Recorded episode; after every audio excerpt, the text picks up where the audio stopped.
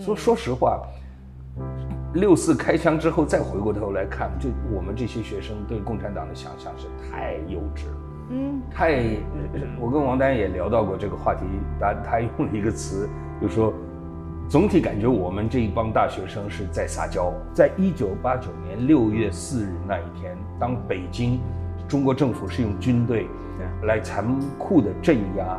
和平请愿的学生，让我们的波兰梦，让我们的团独立呃学生会的这个梦碎的同一天，远在万里之外的波兰华沙。团结工会在那一天是第一次通过民主选举将波兰共产党赶下去的。两个截然不同的结局，同一天发生的，也是算是一个历史的，好像老天爷在跟我们开玩笑的那种感觉。在那之前，在哪怕到两千零八年，他的他对六四的态度都还是相当坚定。嗯，八九年开以后，他能够跟我们这些人成为朋友，就是因为他每年六四纪念他都到。在国民党里面，他是一个最明确的把六四议题挂在嘴边，甚至他在选总统，两千零八年选总统的时候说六四不平反，两岸不可能统一。他用这个是，他用六四这个话题是去除了对他的抹红的，是能够让这个呃民进党没办法太说你马英九是一个亲中，才能让他当选的原因。换言之。我们是他的人选馒头哦，他对啊，他他扮演过人权先锋。对，然后到两千零九年那一天，他在总统府的文告说，中国人权取得了长足的进步。嗨，大家好，我是上官乱，欢迎大家来到这一期的《乱世佳人》。嗯，到这一个月啊，也是今年，是天安门事件发生的第三十四周年了。三十多年过去了，当年那些遇害者，他们的青春永远定格在那一天，而当年的幸存者到现在已经人到中年了。而这三十四周年到来，我也看到了台湾从来没有间断过对六四的纪念以及反思。尽管香港曾经作为一个民主阵地，现在已经失去了这样的权利，还剩下台湾这一个幸存地，和当年这些幸存者一样。我觉得有非凡的意义。三十四年过去，我觉得改变大家的不仅是时间。有的人说，三十四年过去了，还提它干什么呢？也有的人说，我们到现在其实还生活在六四事件的后时代。所以今天我就请到了这一位幸存者，也是当时最重要的天安门学运的领袖乌尔开西先生，希望能够让他来跟我们谈一谈。这三十四年来，六四这个事件，它到底有没有过去，以及未来会怎么样？好，我们非常欢迎乌尔凯西先生，感谢你好。上官呢，各位观众，大家好。嗯啊，其实今天啊，嗯，其实我没有准备很多问题，因为我上次有呃听过你的一次演讲，我发现。包括我很惭愧，其实很多人都没有太清楚，只知道乌尔开西当时领导了这个呃六十天门呃运动，这个学生运动，然后呢也只知道大概发生了什么事情。但是我听你演讲之后，我才知道哇，原来整个事情的流变，它其实可以给我们的启示非常非常的多。所以呢，今天我也是呃斗胆哈，就是呃就是希望能够麻烦你，就是。你作为当时最重要的这个学运领袖，能不能再简单跟我们讲一下你经历的六次，就是从头到尾怎么回事？好的，我想提到八九年这场运动，嗯，一定不能忽略的是，一定一定也不能跨过的呢，就是整个中国的八十年代，不能跨过邓小平这个人，不能呃跨过所谓改开，就是改革开放啊。那么改革开放这个口号是邓小平在。七十年代末八十年代初上台掌握中共的大局的大权的时候所提出来的一个口号，所以基本上那个十年八十年代的十年是中国是很棒的十年，很精彩的十年，连共产党那个时候看起来都还蛮可爱的。嗯，原因就是他们是真的只是表现的可爱，还是说他们也真正的在反思？只有到他们真的觉得可以改革，就六四那一天就露出来了真实的面貌。但在那之前，我想我们绝对是相信共产党的，嗯，我们相信他是有改革开放的的意愿的，嗯，那啊，他所表现出来那个方向，虽然共产党一直在干的一件事情就是剽窃他人改革的这个成果，然后呃略为自己的功劳，像其实呃八十年代初这个安徽小岗村啊、冒着这个这个坐牢的危险，进行这个联产承包，把土地包产到户。这个共产党给他起了个联产承包的名字，就变成共产党的政策。嗯嗯，几年下来就脱贫了，中国农村就脱贫了，就至少是没没有说脱贫，也至少是走出了饿死的边缘的那样的。就别人干好了，就是他的功劳。哎，对。但是至少在那个十年呢，呃，你的年龄轻，那个时候不知道。应应该没有什么记忆，对。但是经历过八中国八十年代的人会记得，就是在当时呢，每一件新的事情，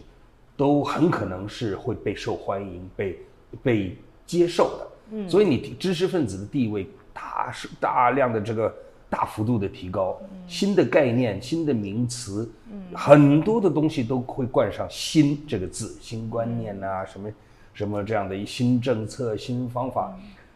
呃，基本上所谓改革开放，就是从文化大革命七十年代文化大革命中国走出来以后，邓小平掌权了以后，就是否定过去，否定过去就是迎接未来嘛。嗯。而且很多现象你看得到时就觉得很受鼓舞，什么呃结束领导干部终身制，这个大概是最接近政治改革的一件事啊，就逼迫一堆老人家退休，至少在文化大革命的时候。那个期间，毛泽东时代，我们一天到晚广播上听到的这个哀乐，就是死某一个共产党高官死了，就是他死在自己的岗位上。换言之，他到死他都会没有丢不掉他的权利了。嗯。但是到这个邓小平上台这十年，那个时候哀乐少的，很简单，就很多人就退休，退休在家死了就死了，不用再。嗯。虽然那些老干所谓老干部也享受着相当的待遇，但至少他们是被挤出去了。嗯。挤出权力核心。然后用了年轻的人，然后提出来了新的口号，呃，有挫败，有前进的路上的挫败。胡耀邦的去世就是，就是让我们一直觉得，呃，就是胡胡耀邦的下台就是，整个八十年代就有一种政治上开放、社会上开放、经济上开放的这样的一个开放改革的这样一个路线，但是走的稍微。呃，就是一直都会能感受到共产党内部有反扑的势力，呃，清除精神污染呐，反对资产阶级自由化这些口号呢，就会我们就感觉是一种改革派和保守派之间的一种角力的结果。嗯，那我们想，邓小平应该是改革派啊，赵子阳应该是改革派，胡耀邦也当然是改革派，结果没想到这个改革派被罢黜，到八九年这个四月十五号那天去世的时候。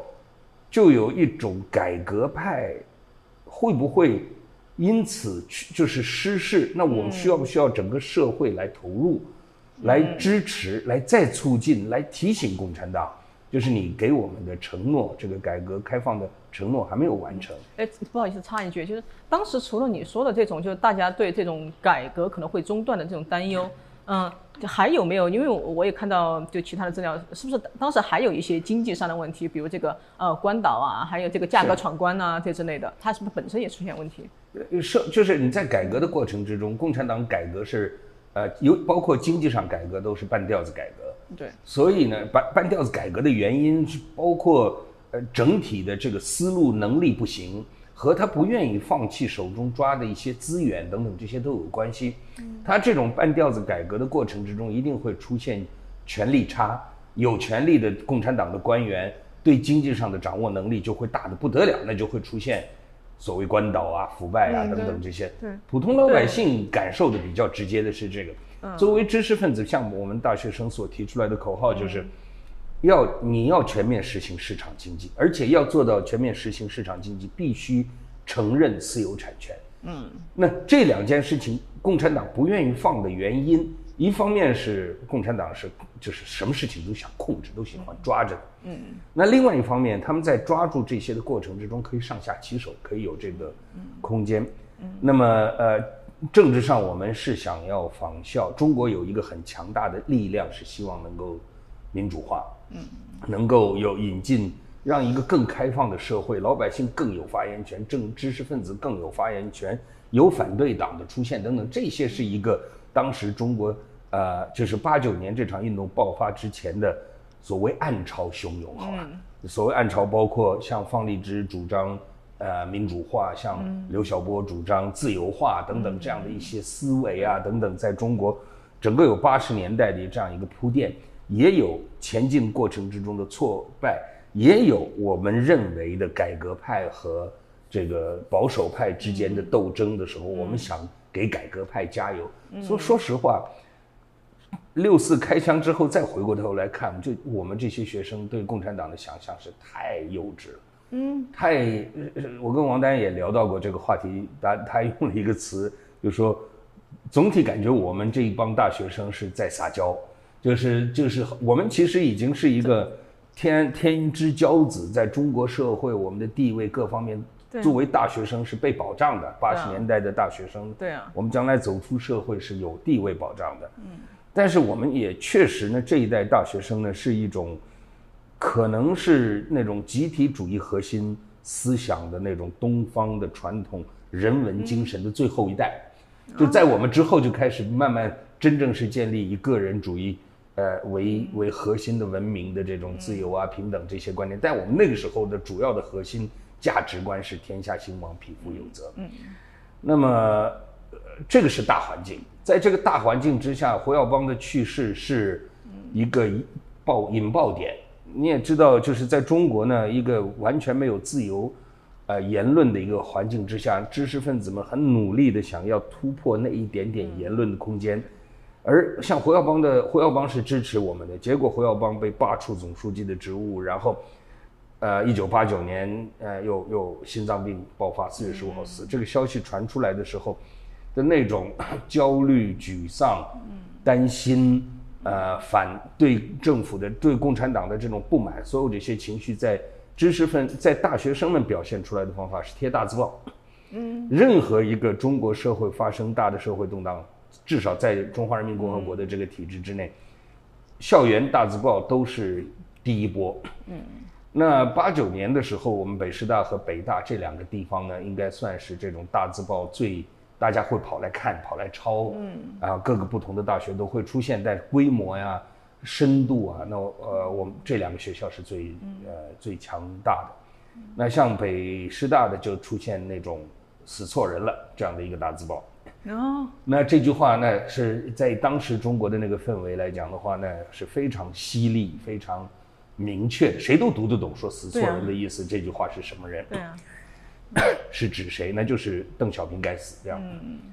那么我呢，当时是北师大的学生，我觉得因缘际会吧，但也在别人不敢的时候，我有跳上来，呃，跳出来，也也因此呢，可以说整个这个是一个风云际会的时代，必然会创造一些呃领头的人。嗯，同时在一个 暗潮汹涌的时候，有领头的人也可以把暗潮变成是一个大浪。对，那呃，我就很幸运，就是在这种时候呢，在有一个很恰当的时机，让我给了我这个空间扮演这个角色。嗯，那包括我从北师大以及在新华门以及全北京的这样的一个份呃这个规模之内，呃，做了几个动作。嗯，台湾想想想讲一下什么动作？啊啊，我比方说，我第一次出来就是。呃，有人在北师大贴了，这是四月十七号晚上，四月十七号的中午，胡耀邦是呃四月十五号去世，十六号天安门开始出现人潮，各个学校出现大字报，北师大出现大字报，十七号中午北师大的大字报说晚上在三一八纪念碑，呃聚会，北大有个三角地，北师大有个三一八纪念碑。三一八纪念碑呢，是由被两个学生宿舍楼所所围在中间的一块空地。嗯，然后 中间是个三一八，就是呃鲁迅写的《纪念刘和珍君》里边的那一那个那个事件的一个纪念碑。然后都是因为都是北师大学生，所以在里边有个纪念碑。纪念碑的好处就是它有个碑座，碑座就可以变成一个天然的演讲台。演讲台，对对对。那么两边的宿舍楼呢，刚好又形成了一个。很自然的，这个呃大方框那个大括号方括号的那个形状，使得你在中间讲的时候呢还有回音效果，所以、嗯 所以就可以稍微大一点声的话，那个地方也变成一个很适合的集会。当时北师大就贴出来说今天晚上在这边聚会。我是晚上有电脑课的，而那个时候电脑课很珍贵，对哦。一个一个月才能排上两个小时，能够去摸一下电脑，这样，所以我们就跑去上完电脑课出来的时候，呃，已经九点半快十点了，所以回到宿舍的时候发现聚集了那么多人，但没有人敢上那个台。哦，而已经聚，我去上电脑课之前，他们人已经聚集了，所以呢，我就知道他们已经在这儿聚集了两个，两个钟头，两个多钟头，我在电脑课的时间，这些人聚集在这里，都没有人回，没有说散掉啊，没有人上台那就算了，没有，这就说明有相当高的期待值，嗯，希望有小有所有什么事发生，但没有人敢上台，就说明还是有恐惧，嗯。然后，当然，二十多岁血气方刚的大大学生们，在期待和恐惧和恼火，就是没有人上台的这个各种情绪夹杂到一块儿，就会变成一串一串的儿童不宜，这个口吐芬芳。然后，但但我当时也在这个人群之中，就是觉得我也觉得冲口而出就也芬芳了一下。我说怎么会这么窝囊没用？但我骂完了以后就觉得，哎，糟糕，我连我自己也骂到了。嗯所以我就当时就喊喊了一声让开。你就站上去，我一喊一句让开，从我到那个纪念碑，马上就像红海的分开一样，那个人群就马上就有了一条路出来，我就上去了。啊，你就是那个摩西，我还不知道我要说什么呢。然后这个时候，我看到人群的后方有红点在闪，红小红光在闪。一九八九年能够有小红光，那个是什么呢？就是摄像机，哦，很珍贵的，全北师大也没有，大概是什么人两台摄像机。啊，一个是电话实验，呃，那个那个电子化教育实验室有，就是在那边对着在那边解剖青蛙的那一台。哦另外一个就是学学校保卫科嘛，哦学校保卫科的话就是拿这个东西，它是在搜证。哦，然后我本来我上了台，我也不知道要说什么的时候，我就看到那个红光，我就灵机灵机一动，或者说当时就知道我要说什么，我就指着那个方向说我是乌尔开西。啊，我说 我看到有人在摄影，你想大概回去一这个一一幅一幅的看画面，找出我到底是谁。我省了你的时间，我是乌尔开西教育系的，教育管理专业八八级。然后我这样讲以后呢，在北师大就形成了，很快就形成了，呃，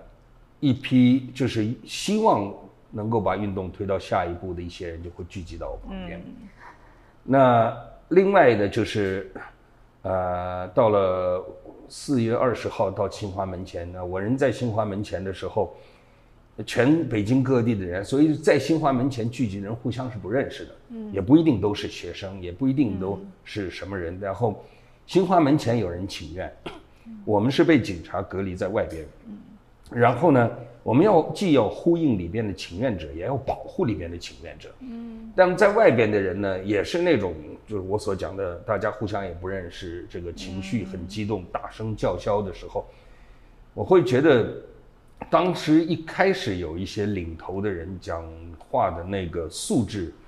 跟我的就是有点差别，就就我就觉得他们有点那种让让我不愿意在那儿继续待下去。啊，但是我又觉得好像有使命需要继续在那边待下去，在那边待下去是应该的一件事。可是，在前面挑头喊话的那些人，让我觉得不以不愿意以他们为伍，嗯，他我我为什么呢？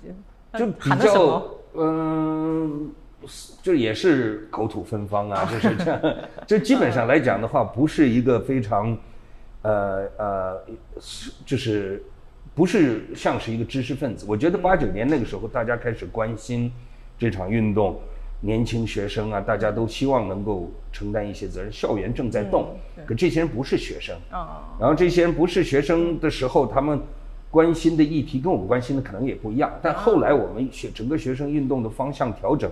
跟他们的关心是很有直接，呃，他们的关心的内容是有有有关系的。嗯，怎么讲？就是说我们希望，比方说能够在中国出现波兰的团结工会。嗯，也就是说。多党政治啊、民主政治的启动。但普通老百姓看到的是官倒，嗯，对，是腐败，他那个感受更直接，对，所以他的气氛也直接，所以他这人讲出来的话也会相对，呃，市井。嗯，呃，可是那个市井的东西呢，会让其同样在外边着急想要跟这个请愿结合在一起的一些人，不愿与之为伍，所以他们的这样的一种表现方式实际上是分裂。嗯，那所以我在那个时候又感觉到好像需要站出来，那我又在清华门前又站出来，我就说我是北师大的学生。嗯，然后同样也是讲出我的名字，这样以后大家就有信任。你敢讲出自己的名字，别人就这个会对于一个，呃，恐惧蔓延的一个时代呢，你是一种给大家打一个强心针，嗯和你会有很大的鼓舞效果。嗯所以在 所以在清华门前，我等于是扮演了又是一个临时的一个一个跳出来跳上那个台子，虽然没有台子啊，你你跳上的是历史舞台，跳出来的。然后当天晚上是被警察驱离，所以我们也是被打的，打回校园以后。哦。我回到校园，就在思考要该怎么做的时候呢，我我我想到一个方法，就是我找了一个我们学校最书法很厉害的一个朋友，我说你来帮我写个东西，他说好，我就写通告。呃，鉴于时局，北师大学生会未能承担任何应有的责任，我们呃呃宣布自行成立北京师范大学学生自治会。哦，与然后承担起我们应有的责任，就写了这么个通告。然后通告下边的内容是说，师大自治会已经成立，各院系还没有成立分会的各院系尽早成立。嗯，之后向校总会来，我忘了用的什么词，登记呀还是什么诸如此类的，就是然后校总会就是你那，然后就写了我的名字，呃会呃主席北师大自治会主席沃尔开西，嗯，然后来。注来登记注册的地方就是我的宿舍，啊，我也都写出来。嗯，所以在一个都是匿名的一个环境之下，敢署名，你给人带来的那个鼓舞和安心的那个效效果是很大的。嗯，两个小时之内，各个没有成立分会的院系都成立了，也都来跟我登记了。嗯，这个时候，我的原本的北师大自治会只有我一个人，现在就有了完整的一个。所有骨干，所有各个系都参加，我就有一个真实的北师大自治会。你你本来是被历史推上舞台，现在你在创造历史。我至少我一个人当北师大自治会主席的时候，是一人投票一人当选。对。结果后来成立了以后，呃，也发挥了，就是大家也是知道，我记得我前天晚上在三一八纪念碑的演讲，所以这个时候在北师大校园里边。我也算是个小名人了，也变成了一个至少在北师大可以有影响力的学生头。嗯，那我一看这个效果有用啊，就贴这么个通告，马上就可以成立起一个真的自治会。我想说，照方抓药，我们干大一点。所谓照方抓药干大一点，就是我写了一个另另外一个通告，大概 A 三纸大小的，我就说，鉴于北京大北京市学联。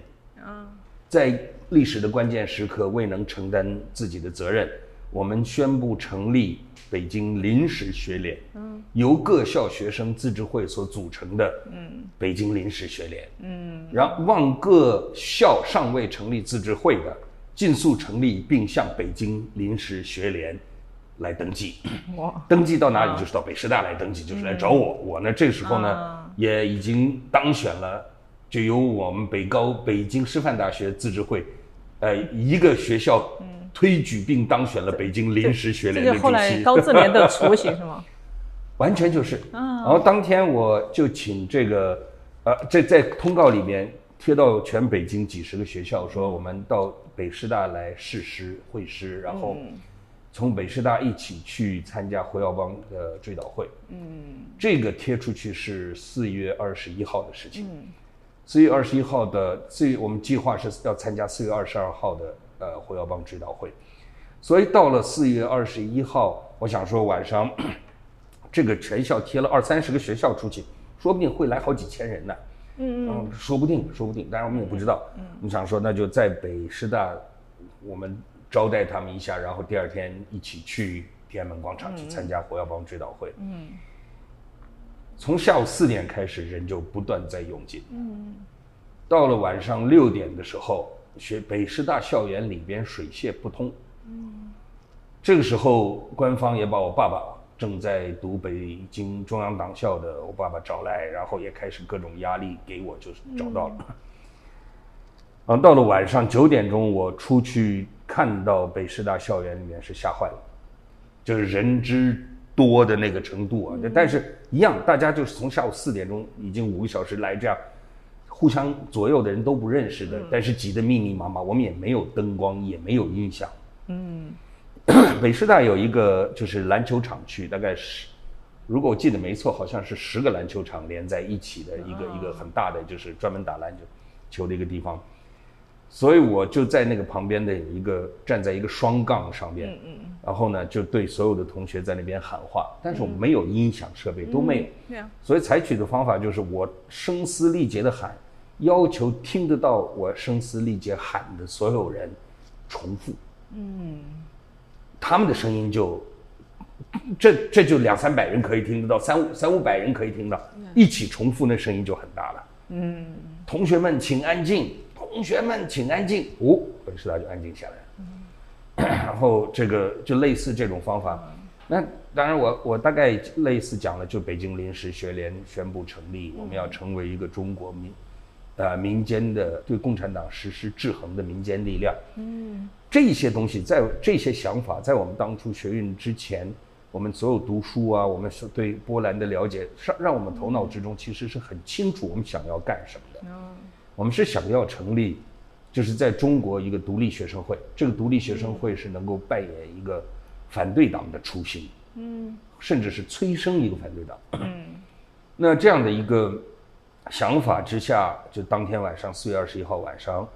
我就喊，但是没想到来了这么多人，来了多少人呢？六万个人。这个数字怎么来的？我回头来跟大家讲。就是这么多个人，我们现在想说不可能住一晚上再去天安门那那就只能就现在去嘛。对，所以就离现在离开西安。但你怎么把六万多个，对不起，要这用这个词就是乌合之众，因为他们真的就是四点钟开始一个一个这样来，可能两三个、三五个结伴，但但互相是不认识的。那不是一个学校一个学校的方法来的。所以这个时候我就又是灵机一动，我就对着最前面我说这两个篮球场的空间，请大家。清空，然后哎，两个篮球场就清空了。我说这个时候，请所有的同学的这个现在北大的同学在校园里面，你们喊着北大北大北大北大，不要停，走进这两个篮球场里边。嗯，然后你这时候就听到这个校园整个这个乌黑的，但是人头攒动的北京师范大学的校园里边，就看到一堆人喊着北大北大北大，然后就挤进了这个。这两个篮球场，嗯，我们学校有体育系，然后体育系也是很活跃的，嗯，然后也是我们这场学运的一个很很核心的骨干，很支持我的。他们觉得我很勇敢，他们就很佩服。我说那我就请体育系的学生的自治会、学生系分会，他们刚刚成立了系分会，也来跟我登记注册了的这个系分会的，派一个学生带着他们一个学校一个学校走出校园，就 等两个小时以后，这些全。在北师大校园里边的各个学校的学生就喊着不同的名字，清华，清华，清华，清华，形成一个队伍带出去，人大，人大，然后到最后走，从下午四点开始慢慢走进来的这些，用两个小时以一个学校一个学校的方队的方式走出北师大。嗯，走出去的这个时间，我请我们学校数学系的同学说，帮我算算有多少人。哦。然后他们就在那里说：“这简单，就用一个什么简单方法算就好了。”一算，然后回来跟我讲六万人，六万人那当天到了我们学校，然后我把这六万人到带到了天安门广场，而且是以一个学校一个学校的方队的方式。嗯，然后那天还有一个画面，历史画面，我到现在都记得很清楚。就我们到了，是这个我能把这个六万人变成一个一个方队，然后硬是用一两个小时时间带出北师大。在北京一路走到天安门广场，是这都是已经很奇迹了。到现在，对呀，然后到没有任何的喇叭，什么都没有。然后到了呃呃人民大会堂前面的时候，我们发现天安门广场全是人。嗯，这时候怎么办？然后就请我们学校的又是体育系的这个方队到前面来，因为他们最听我的话，我也就我就说你们现在呢组成两个人龙，人链手拉手，啊，直接这么插进北天安门广场里边，人民英雄纪念碑，呃，以南这个就是到天安门广场这样，所以这就出现两个人龙进去以后呢，我说等到全部贯穿了天安门广场以后，靠近天安门广场这边人向左转，面向天安门，手拉着手给我往前走路，嗯，这就变成了一个一个清空呃，就一个人链在往前走的时候，就把所有人都给推开了。对啊，大概用了五分钟左右，他们走到金水桥那边的时候，天安门广场是一个一个人都没有的状态状态。哦，然后这个时候就其他学校就一个方队一个方队带下去坐下来一个，然后每个方队坐下来，我就说你们开始要选出你们的代表，嗯，因为我们就是要来跟我来，我们来一起考商量明天参加胡耀邦追悼会啊等等等这些事。后来二十一个通济呃学生里边，呃好几个就是那天晚上这么产生的，嗯，然后再过了几天，我本来一开始起名叫北京临时学联的这个组织，后来我们在一起开会时决定改名，叫北京高校学生自治联合会，啊，就所谓高自联。高自联。这场运动也就变成了是一个非常有组织的，有自上而下的，大家学生有充分参与意愿的，然后每一次每一个参与的口号，每一场游行的口号，这场运动的方向都是经过认真思考讨论的。嗯，所以它能够有这么大的规模，跟这样几个历史的巧合点是有关系的。嗯，北大有他们北大校园里边的一套，像。王丹啊等等这些，他他也都已王丹是过去好几年就已经跟方励之教授啊、李淑贤教授他们有很密切的对话，一直在校试图在校园里边，从从北大开始，无论成立叫民主沙龙啊，还是奥林匹克学院等等不同的几个学生社团，都在想要走，呃，推动中国政治改革。那我呢，切入点是组织。嗯，那北大他们自己也组织的很好，是内部要他们成立的学生会，后来干脆就叫北京大学团结学生会。那个“团结”两个字就是要效法这个波兰的团结工联。这场运动就后来就延就一从那一天开始，就一直到六月四号，将近五十天的时间。这五十天的时间，它的无论它的规模，像呃中国其他地地方的辐射，嗯，首先感受到马上出现同样学生运动的是上海，嗯，复旦大学，嗯，广州中山大学，武汉大学，嗯，四川大学，然后到最后散发辐射到全中国三百个城市，嗯，有人说三百，有人说四百，那至少就是似乎一百万人以上的城市几乎没有。就是说没有呃不不爆发游行的，只要有大学的城市，一定都会爆发游行。嗯，全中国参与的人数，嗯，呃上亿，我认为是保守说法。嗯，我不知道，可能几亿都可以都可以说，因为我看到了，比方说五月底的时候，在北京全球华人大游行的那一天，五月二十八号那一天，啊，北京没有一条路上没有人。那之前北京的几次大游行，我都是总指挥。嗯。那之前的大游行就都是学生为主，从一个地方开始到另外一个地方，形成一个人链，一个一个很庞大的一个游行队伍。嗯我通常走在最前面，协调着大家。但五月二十八号那一天的游行是四面八方，走到哪里，游行队伍走着走着撞到另外一支队伍，嗯。然后谁让谁过去后，对面又过来，所以北说实话很混乱，但是也很嘉年华。嗯嗯，呃，它给政府形成的压力是巨大的，尤其是当我们后来进行了绝食，嗯，呃，同时这段时间呢，就是一九八九年，当时绝食是谁的决定？六个人，啊，我王丹还有我们就是六个人私人做的决定，但当时我还是高联的北北高联的主席，嗯，但我说这是个人决定，就是为什么是个人决定？就做我我认为北京高北高联就是学生组织发。动绝食是不对的，嗯，就是我，因为绝食是每一个个人的决定，它是一个用自己的生命去对。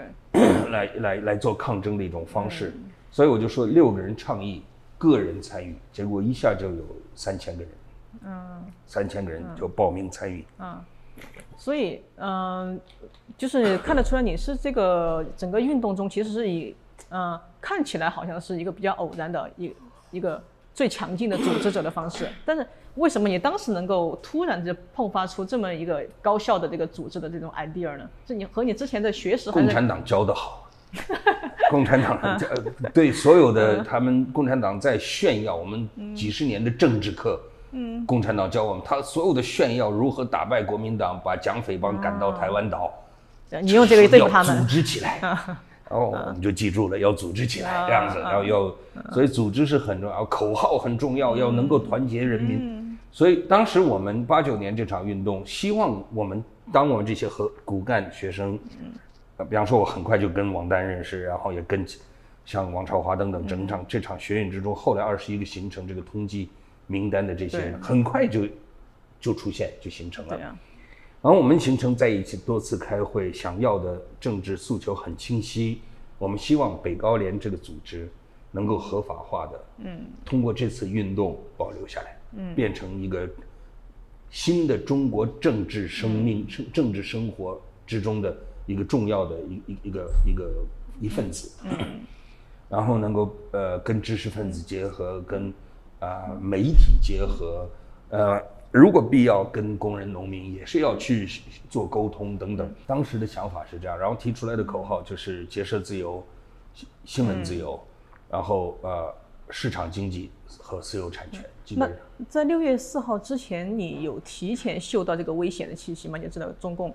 可能会基本上这样讲好了，全世界所有的大规模群众运动，它的逻辑是一样的，嗯，就是你是挑战者，对。手是很强大的，对。那你你要挑战他的时候，就是给他压力大到希望他不要做最坏的选择。嗯，相反的，你希望他做好的选择，良性选择嘛。对，像就是波兰的成功是良性选择的一个结果，就是雅鲁泽尔斯基作为当时共波兰共产党的总书记，面对啊华勒沙这个团结工联给他的压力，他到最后所做的选择是让步。嗯，根据波兰的宪法，允许独立工会。能够参与，然后独立工会还居然就参加选举。嗯在一九八九年六月四日那一天，当北京中国政府是用军队来残酷的镇压和平请愿的学生，让我们的波兰梦，让我们的团独立呃学生会的这个梦碎的同一天，嗯远在万里之外的波兰华沙。团结工会在那一天嗯是第一次通过民主选举嗯将波兰共产党赶下去的。嗯，哦，两个截然不同的结局，同一天发生的，也是算是一个历史的，好像老天爷在跟我们开玩笑的那种感觉。不仅波兰成功，就中国的学生运动的规模、影响力在全世界那是大的不得了。对，我呃，这个五十天期间赶上呃戈尔巴乔夫，就是美呃呃这个苏联的前最高领导人。他呢提出来这个新思维、改革与新思维等等，成成为整个共产党集团国家里边对于政治改革的一个倡导者。嗯，他来北京，跟邓小平、跟赵紫阳见面，然后全世界的媒体都来 cover 这个高峰会的时候，看到的是这个这个大学生天安门广场上面所有的这些大学生所提出的口号，它不仅影响了这个所谓西方国家。所所有当时的东欧国家也是派媒体来，嗯，来 cover 共产党国家也是来 cover，也是来报道两个最大的共产党国家在二三十年呃翻脸之后的第一次高峰会。所以八九年的这场运动在世界上所范围之内影产生的影响，直接的影响是，比如说下边东德爆发的大规模的。嗯，呃，是呃，也是人民的游行。嗯，然后在呃罗马尼亚、保加利亚，罗马尼亚更急，就是一次的群众大会之中，他的独裁者齐奥塞斯库到最后就被军人给抓起来，一个星期之内给枪毙了。然后南斯拉夫、保加利亚，所有这些原本的捷克斯洛伐克原本发生过这原本的共产党的国家，都受中国的这个学生的鼓舞，都同时爆发。对，结果他们都在进步，我也中国在倒退。了，然后就一年之内。柏呃柏林墙倒塌，苏联崩溃，冷战结束，就是整个二十世纪最重要的一个历史事件是哇，二十世纪全世界两次世界大战加一个冷战，基本上二十世纪就是这么一个一个一个二十世纪的故事是这样子。嗯，那么二次世界大战之后所确定的民主自由的新价值，然后就是长达二三十年的冷战，一直到一九八九年那三三四十年。那冷战到最后是以中国学生所的起步推动为为对啊。为开始，然后散发到整个东欧，到苏联，到但中国却是一个付出代价最大，而且到最后没有能够取得成功的国家。对，那我们也知道，就是呃这个之后，然后呃当然，呃你是呃几十年的流亡到现在，然后呢，整个中国像我们刚才说的，所有国家都因为中国这场运动，他们对吧？他们成功了，反而中国在倒退，也之前那种改革的趋向反而呃就是呃那个全部的终止。那么。嗯，但我也也就是听你说啊，我很也很想知道，就是这么多年，这个流亡对你来说，呃，其实一种精神酷刑，而且你也曾经说过，你曾经有特别绝望的时候，所以在二零零九年大概这个时候，你也看到新闻嘛，当时你也在就是甚至绝望到想回去投案自首。是，也所以我想说为什么会绝绝望沮丧吧，不要说倒不至于绝望、啊。对，为什么呢？也许“绝望”这个词过重，嗯但绝对是个很灰心的时刻，这个很确定。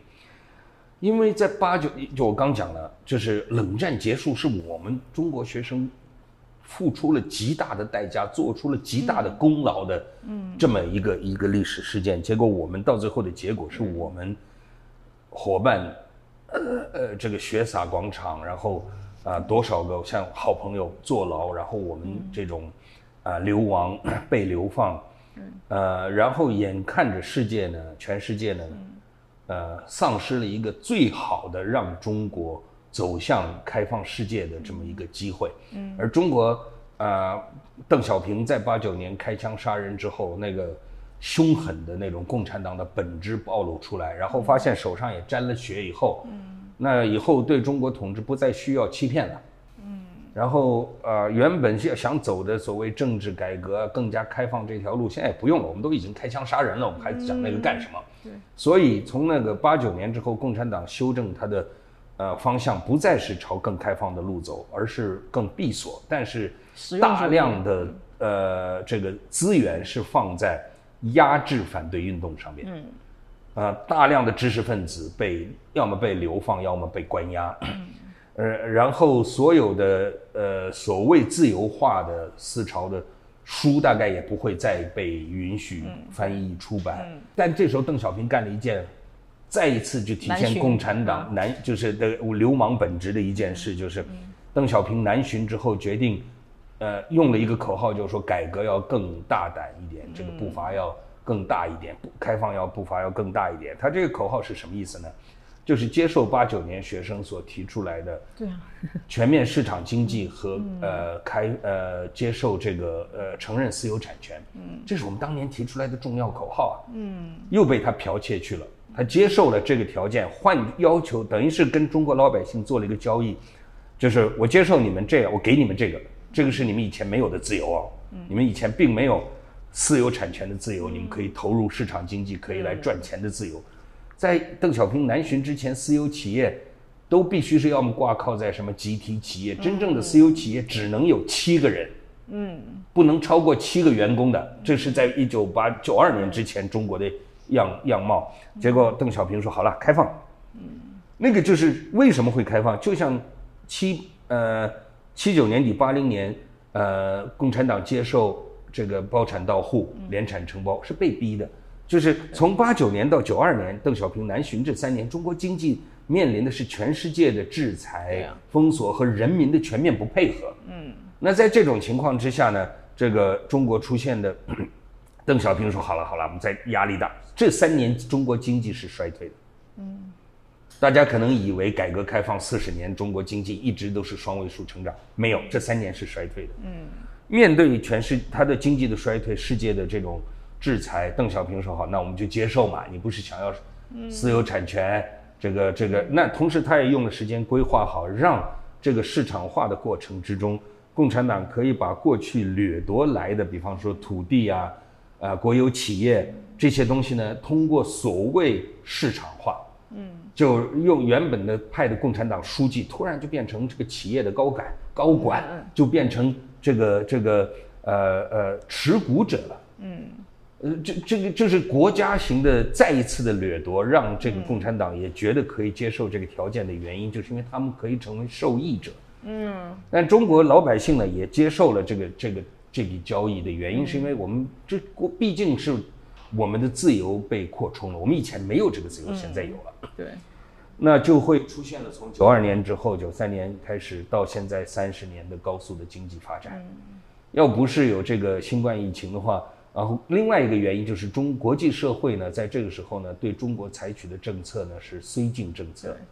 这个政策是没有道德、没有黑白，只要能做生意是短视尽力的。嗯，我的沮丧呢，就来自于全世界似乎买共产党的账。嗯，然后呃，两千零八年呃，中国办了。但是其实你一直在国外游说，但是没有被忽略，对吧？不，我们不仅是被忽略，应该来讲好了，天安门这个名词变成了整个西方自由民主世界里边的一个不方便。啊，就是。从任何道义啊各方面角度来讲的话，而且当时八九年学运的时候，美国举国各方面都是支持我们的呀。天安门的这个共产党的这个屠杀是绝对不道德的呀。那我们作为在另外一方被开枪的那一方人，我们应该是站在道德制高点的呀。但是跟我们接触就会惹共产党不高兴，就变成了整个西方民主国家的人变不愿意天安门这三个字变成了一个不变。嗯。到每一年到了六四的时候，还是会有纪念，但是你见不到行政官员，你见不到，就是每来参加的人也越来越少。的原因就是，大家都去跟中国做生意了。嗯。两千零八年北京奥运会，两千零九年上海世博，都让全世界好像有一种用一种重新欢迎巨人回到世界的那么一种姿态来跟中国打交道。那我我我们我我们算什么？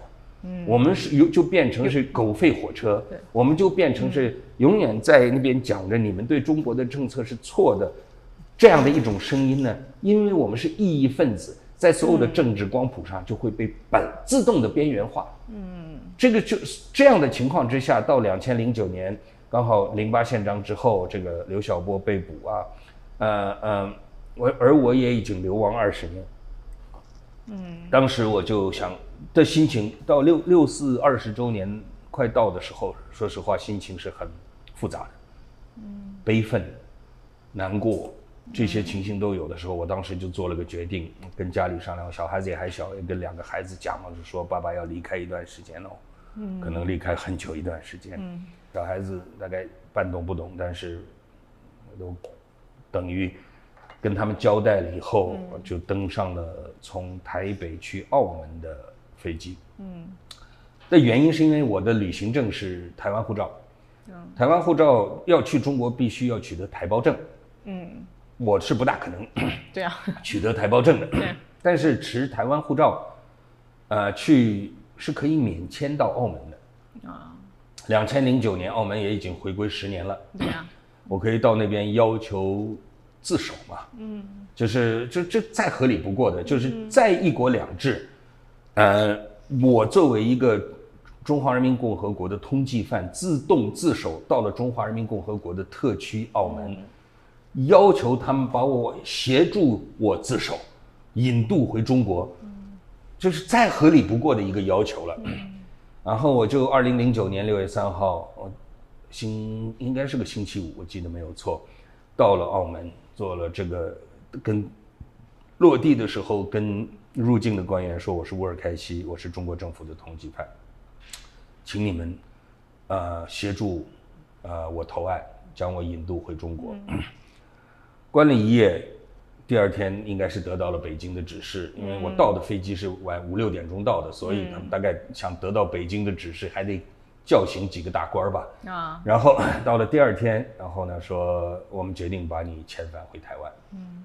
我这个通缉犯投案不得，投案无门，就发生了这么一件事儿。嗯，到二零一，但是他的媒体的报道，我想每，呃，大家也都准备好，这是六四二十周年，所有的媒体也都准备好了自己报道的头头条是香港维多利亚。公园里面多少个烛火在纪念等等，结果大家都抽掉那个头条，改成乌尔开西投案。然后我看，但你当时那个要投案，有没有当时那个刘晓波的这个因素？当然有，嗯，当然有。刘晓波是八九年我的这个整个学院五十天期间我最重要的顾问，我的老师，我的好朋友。嗯，然后零八宪章的时候，二零零八年年底他被逮捕。对啊，所以我的我在我的投案的声明书，嗯，啊，我上了飞机以后，呃，在桃园机场上飞机以后，确定飞机起飞了以后，我的朋友在台北帮我宣读我的这个投案声明，里边就写的很清楚，我的老师在坐牢，我也要去坐牢。然后我投案当时投案声明书里面讲，就说第一，我们八九年的学生提出来的一个主要的口号是对话，嗯，这个口号始终没能发生，没能实现，我们所要求的对话一直没有出现。那么我希望我通过投案，哪怕是用呃这个起诉书和答辩状的方式，嗯，在中国法庭上。跟中国政府对话，嗯，那当然我也希望能跟父母见面，哪怕是隔着玻璃、隔着铁栏杆，呃，那我也希望陪我的老师在坐牢，哪怕我们即使在牢中互相不能见面，但我希望跟他一起在牢中，嗯，啊，我写了这样的声明书，我的朋友在台北帮我宣读之后，我人到了澳门，然后第二六四六月三号晚上到，所以六月三四号。发凌晨就是真正到了二十周年那一天，我是在一个小小的拘留室里边来做这样的纪念，然后第二天被赶回来，然后被被架上飞机，挺有意思的，然后被澳门警察架上飞机，长荣航空，然后回来。那你觉得他们拒绝你的最主要原因什么？是不希望再出现第二个刘晓波吗？我要对话呀，我说的那么清楚。对。就他们不要对话呀，他他们觉得就是他们不想要这个大的 trouble。不光是我们天安门的学生提出对话，被他悍然甚至用残酷的方式拒绝。过去这些年，无论在中国实行新公民运动啊，这个维权运动啊，香港的运动啊，呃呃，达赖喇嘛尊者对。中国所提都是提出对话的口号，连雨伞革命的这个他们也是提出跟北京对话。而北京就是不愿意对话，这当然我也道理我也很可以理解，因为他们任何话题对话大概一定都是输的嘛，因为他们实在没有任何道德制高点和政治智慧。还有没有就是他觉得你凭什么跟我们对话？他的那种思维，就像他觉得台湾不不能和他平起平坐一样，他就 我凭什么跟你对话？没错没错。所以在这样的呃情形之下，为了拒绝对话，为了不让天安门这个名词再呈现出现在历史舞台上。北京当局指示澳门，呃，就是把我原机遣返。啊，第二天睡了一觉，六四的这个纪念，我是一个人在一个呃小小的呃这个禁闭室里边、拘留室里边度过。之后第二天被架上飞机回到台湾。有个有趣的事情，嗯嗯，那一天 就是六四二十周年，也是马英九总统就职总统之后的第一年。嗯。啊，应该讲是第二个六四，因为他是二零零八年的五月二十号就职，就职之后那一段时间六四发生，但是大家也没有把两个礼拜之后，大家没有把这个注意力放在这里。他在总统府的网站上面写了他的纪念文章，就是二零零八年。到二零零九六四二十周年的时候，马英九也写了一个纪念文章，然后同时那一天，他六月四号那天，他刚好是从。友邦南中南美洲的友邦友邦访问回国，嗯，所以 在机场，在桃园机场，所有的麦克风既先欢迎了我，然后又欢迎了马总统回国，然后马总统的那一天在呃呃这个呃总统府的这个文告，就纪念六四的文告之中，对中国说中国取得了人权方面长足的进步，啊，这是两千零九年的六月四号。马先生，马前这个做出来的一个对于六四二十年以来的第一次的反动的文告，就是在那之前，在呃，哪怕到两千零八年，他的他对六四的态度都还是相当坚定。嗯，八九年开以后，他能够跟我们这些人成为朋友，就是因为他每年六四纪念他都到，在国民党里面，他是一个最明确的把六四议题挂在嘴边。甚至他在选总统，两千零八年选总统的时候说六四不平反，两岸不可能统一。嗯，他用这个是，他用六四这个话题是去除了对他的抹红的，是能够让这个呃民进党没办法太说你马英九是一个亲中，才能让他当选的原因。换言之，我们是他的人选馒头。哦，他对啊，他他扮演过人权先锋。对，然后到两千零九年那一天，他在总统府的文告说中国人权取得了长足的进步等等。然后我这个大概我记得应该没错，我大概是十二点钟飞机到了，还是一点钟到了桃园机场。马前这个是从大概一两个小时以后，但桃园机场就好多记者，就两大新闻嘛，就吴开西被遣返的这个新闻又回来了，也是。嗯。然后当然媒体就说，你你知道不知道马前这个马这个，呃，今天在府的那个的网站上面有这样的对六四的东西。我说不知道，因为我一直被。那所以当时也看了什么？我看完了以后，我应该是，就是如果还能找到这个。媒体的这个画面的话，我真希望大家能够剪掉，能够，因为大概是我过去这二三十年里面最不呃讲话最不外交最不文明的一次啊。如我大概是用用用一个什么东西来形容了这个马马前这个，但从那个时候开始，马总统一年的马前这个一年的顾问期呃蜜月期也过去了，全台湾社会开始出现对他的各种。批判和挑战，我可能是第一个。嗯，但但是接下来他还是呃执行了长达八年的跟对岸非常密切的往来啊。对，那这部分的话，大家是可以到网络上找我另外一篇文章，就是马前总统。我那时候还没有说马前这个，因为还没有这个词。对对，那时候他是他是马这个。没有没有，呃，最近写的文章，我说马前总统，如果六四发生在今天，你会站在哪一边？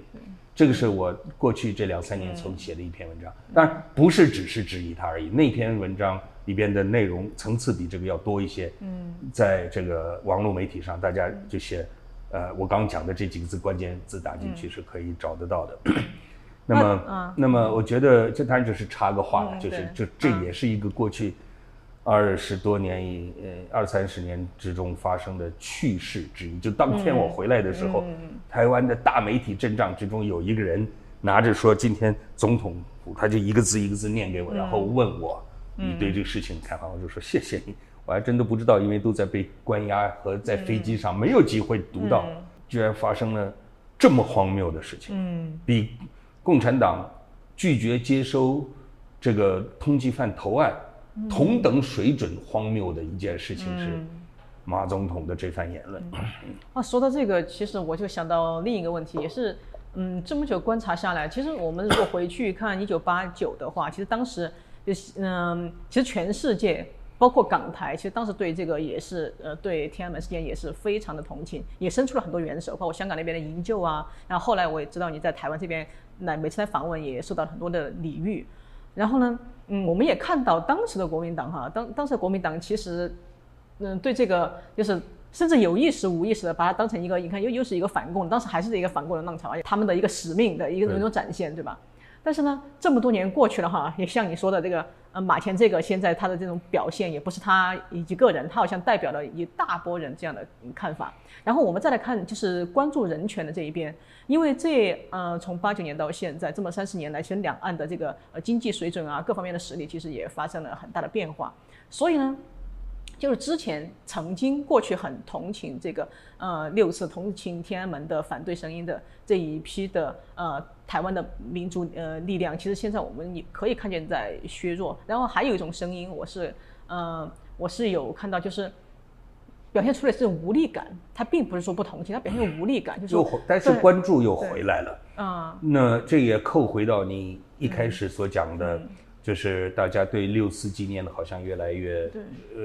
热情散去，嗯，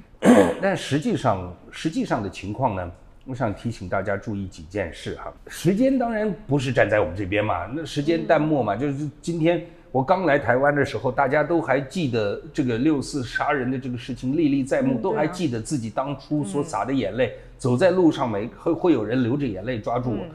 手来想表达对我们的那种那六四这件事情的愤慨和他的那种支持和关心，今天不会了嘛？因为很过了三十多年，今天三十岁以下的很多人根可能根本没听过这件事情，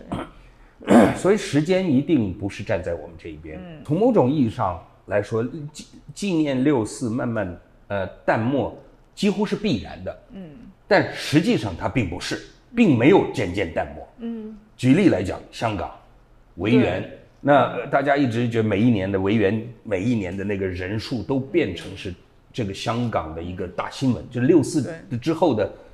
过了多少年以后，嗯，维园的人数有多少人，一直是一个媒体关注的和讨论的焦点。过了十年以后，人数是在上升的。嗯，过了二十年以后，人数更在上升。嗯，为什么会出现这个现象？首先，并没有完全淡漠。嗯。第二，人数还反而还会上升。嗯。的原因，香对于香港这个地方来说，呃，六四开枪杀人的那个政权，嗯，正在剥夺他们的自由。对。所以他是同一个敌人。嗯。所以抗议是对同一个敌人的抗议，这件事情就会变得很自然。嗯。台湾当然不希望跟中国为敌嘛。嗯。这就是他这是恶邻，但他强大呀。对，所以他是恶霸嘛，所以，我我们对恶霸的态度从来都不是要，大部分社会上大部分人对恶霸的态度都不是这个呃呃怒目 怒目直视的，不会嘛，反而是离想要离得远一点，好吧？台湾是个工商社会，那台湾这个社会有各种各样让我觉得非常了不起的，我感动喜欢的地方，嗯，但坚强勇敢勇敢不算，不是台湾人的这个让我心存在的。让我欣赏的内容，嗯，有很多人坚强勇敢，但不是每一个人，整整个社会不是，因为台湾经历过过去几十年的经济发展，无论就是本省族群、外省族群，可能心路历程不一样，但基本上来讲的话，是走过战乱，然后走过变革，然后走过工快速工商业发展的时候，当然都不希望打仗嘛，对啊，都希望避战嘛，所以呃，避战在台湾一定有市场。这两个字是一定有市场的，那那但是为什么我我我一想提醒大家，就是对六四纪念这件事情，其实现在的热忱又回来了。啊，过去这几年，嗯，为什么回来了呢？首先，大家也跟香港人也一样意识到了，同样还是那批敌人，就是六四开枪的那些人。嗯，虽然变成是他们儿子侄下一个世代，但他们继承了以后，他们就是同样的，这个共产党政权是一样的。他们对香港人的这种残暴镇压，让我们看到他跟六四没有什么差别。他们并没有因为因为过了几十年以后，他们就是个新的生代，而而然后因此就会跟之前邓小平时代不一样。他们没有不一样，他们是变本加厉。对，香港人的勇敢也激励和鼓舞了大家，也会想起六四。然后我觉得维吾尔人的牺牲，过去这个这几年，让也让全世界有一种震撼的感觉。我觉得最强烈的感觉是在美国。我过去的这个，我在上个上一期来你这边讨论的时候也谈到谈到过这个话题啊。简单的来，呃，提醒回复一下那个记忆，就是美国是我认为当初对中国采取绥靖政策的最糟糕的那个推手。对，对，所以后来很多国家也是总统。当时放中国一马，没有在六四开枪杀人之后，联合西方国家给中国施以强大的压力，来让他走向开放和民主，是错，不仅是错失了历史良机，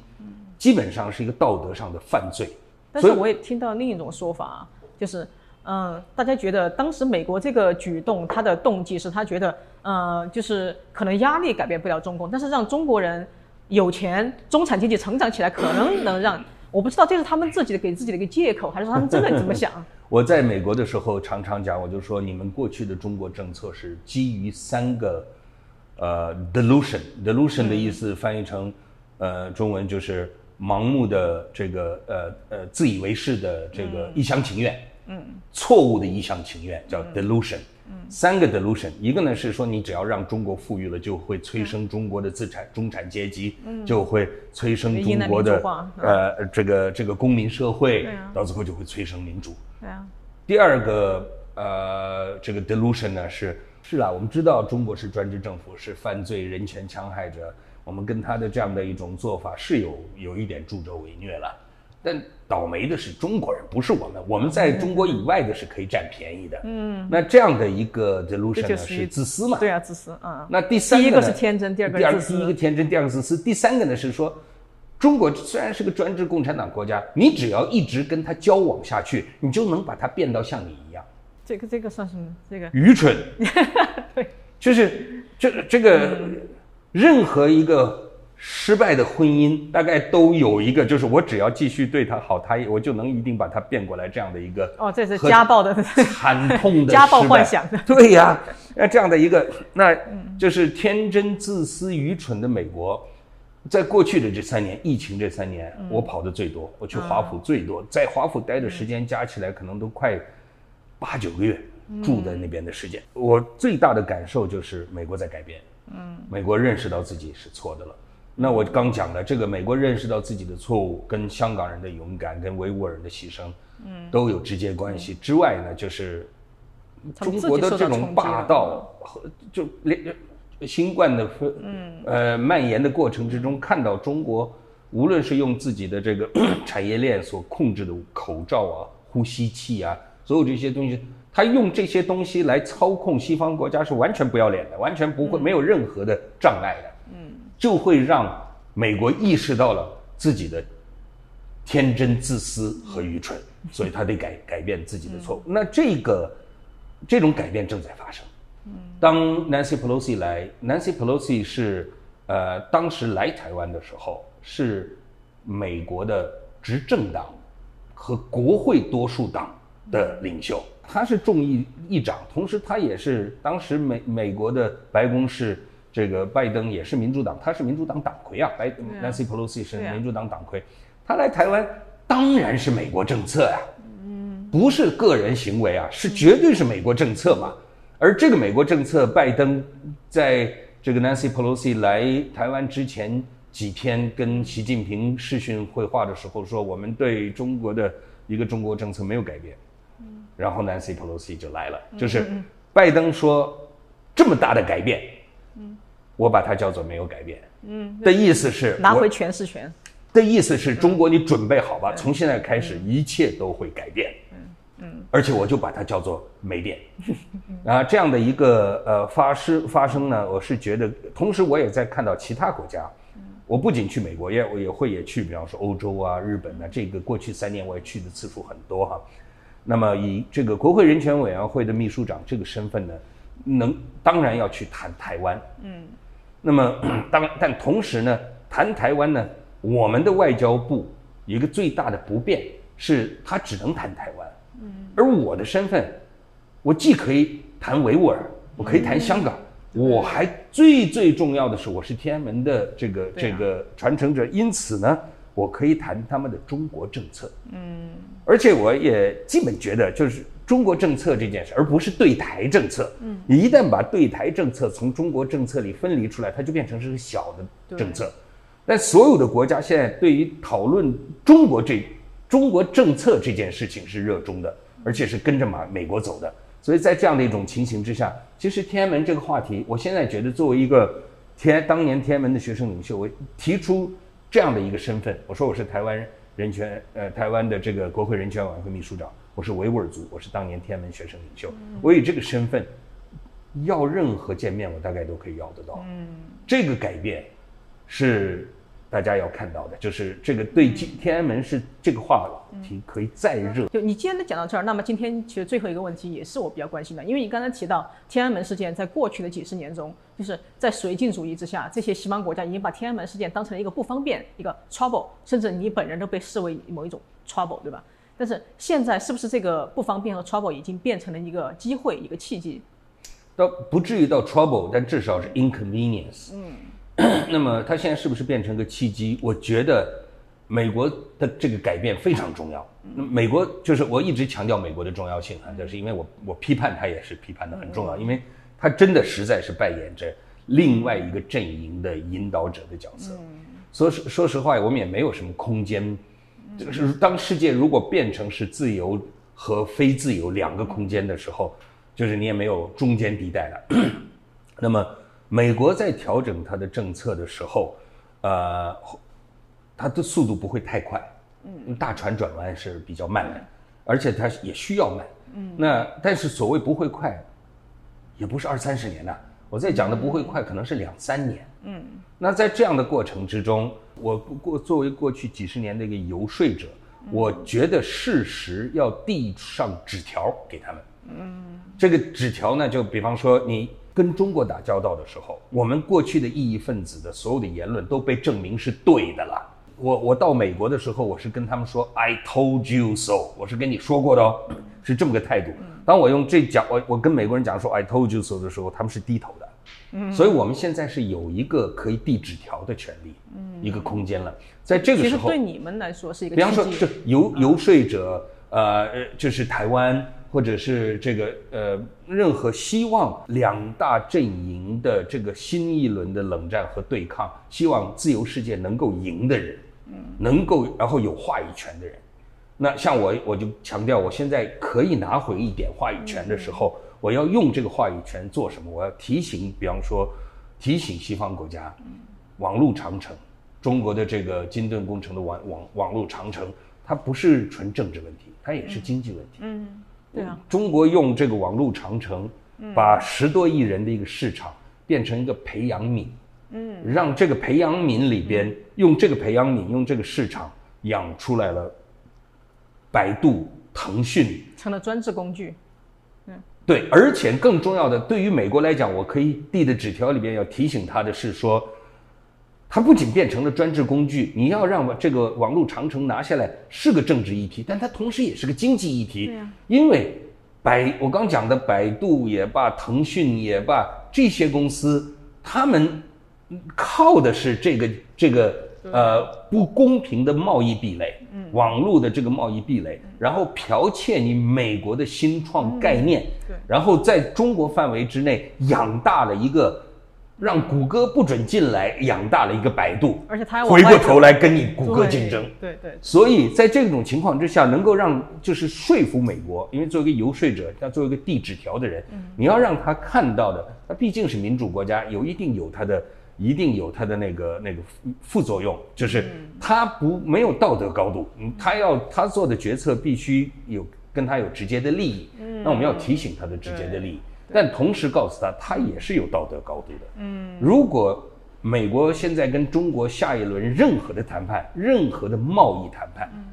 当美国开始围堵中国，当这个乌克兰战争落幕之后。美国、中国最大的盟友俄罗斯在战败、改变、改弦更张各方面这些事情发生的时候，中国一定会面临跟自由世界的贸易，首先是贸易冲突。对，那个贸易冲突的时候，美国对中国应该提什么要求？拆掉你的网络长城，收回你的关香港国安法，因为我要让，就是这是条件呐，这是西方国家应该提出来条件，还我自由香港。嗯。那还我自由香港，就是你要撤出你的国安法了。嗯，然后当然你应该提出维吾尔事情，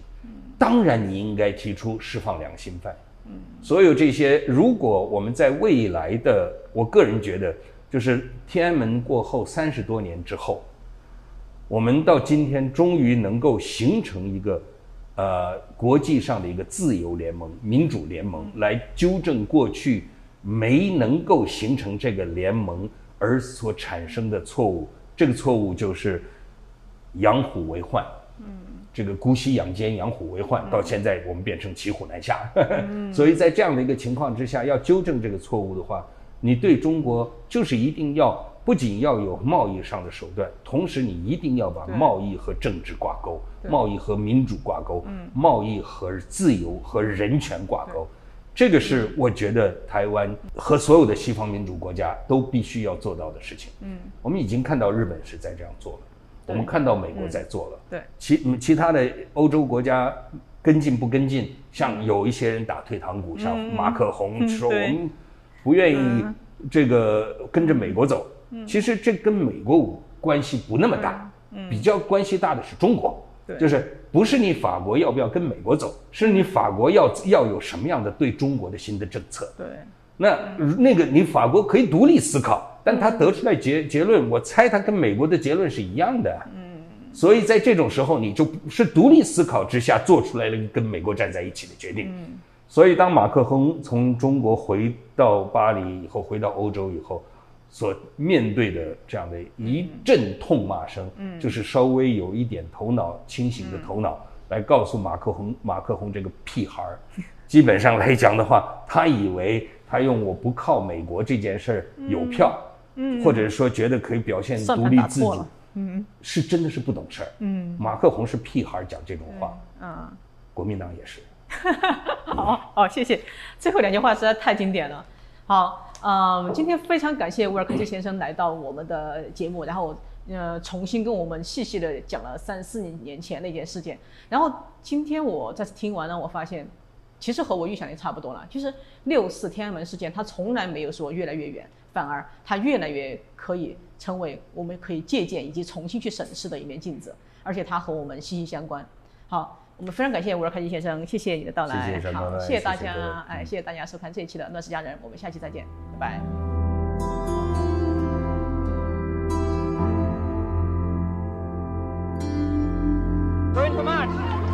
To. can. Why? I think.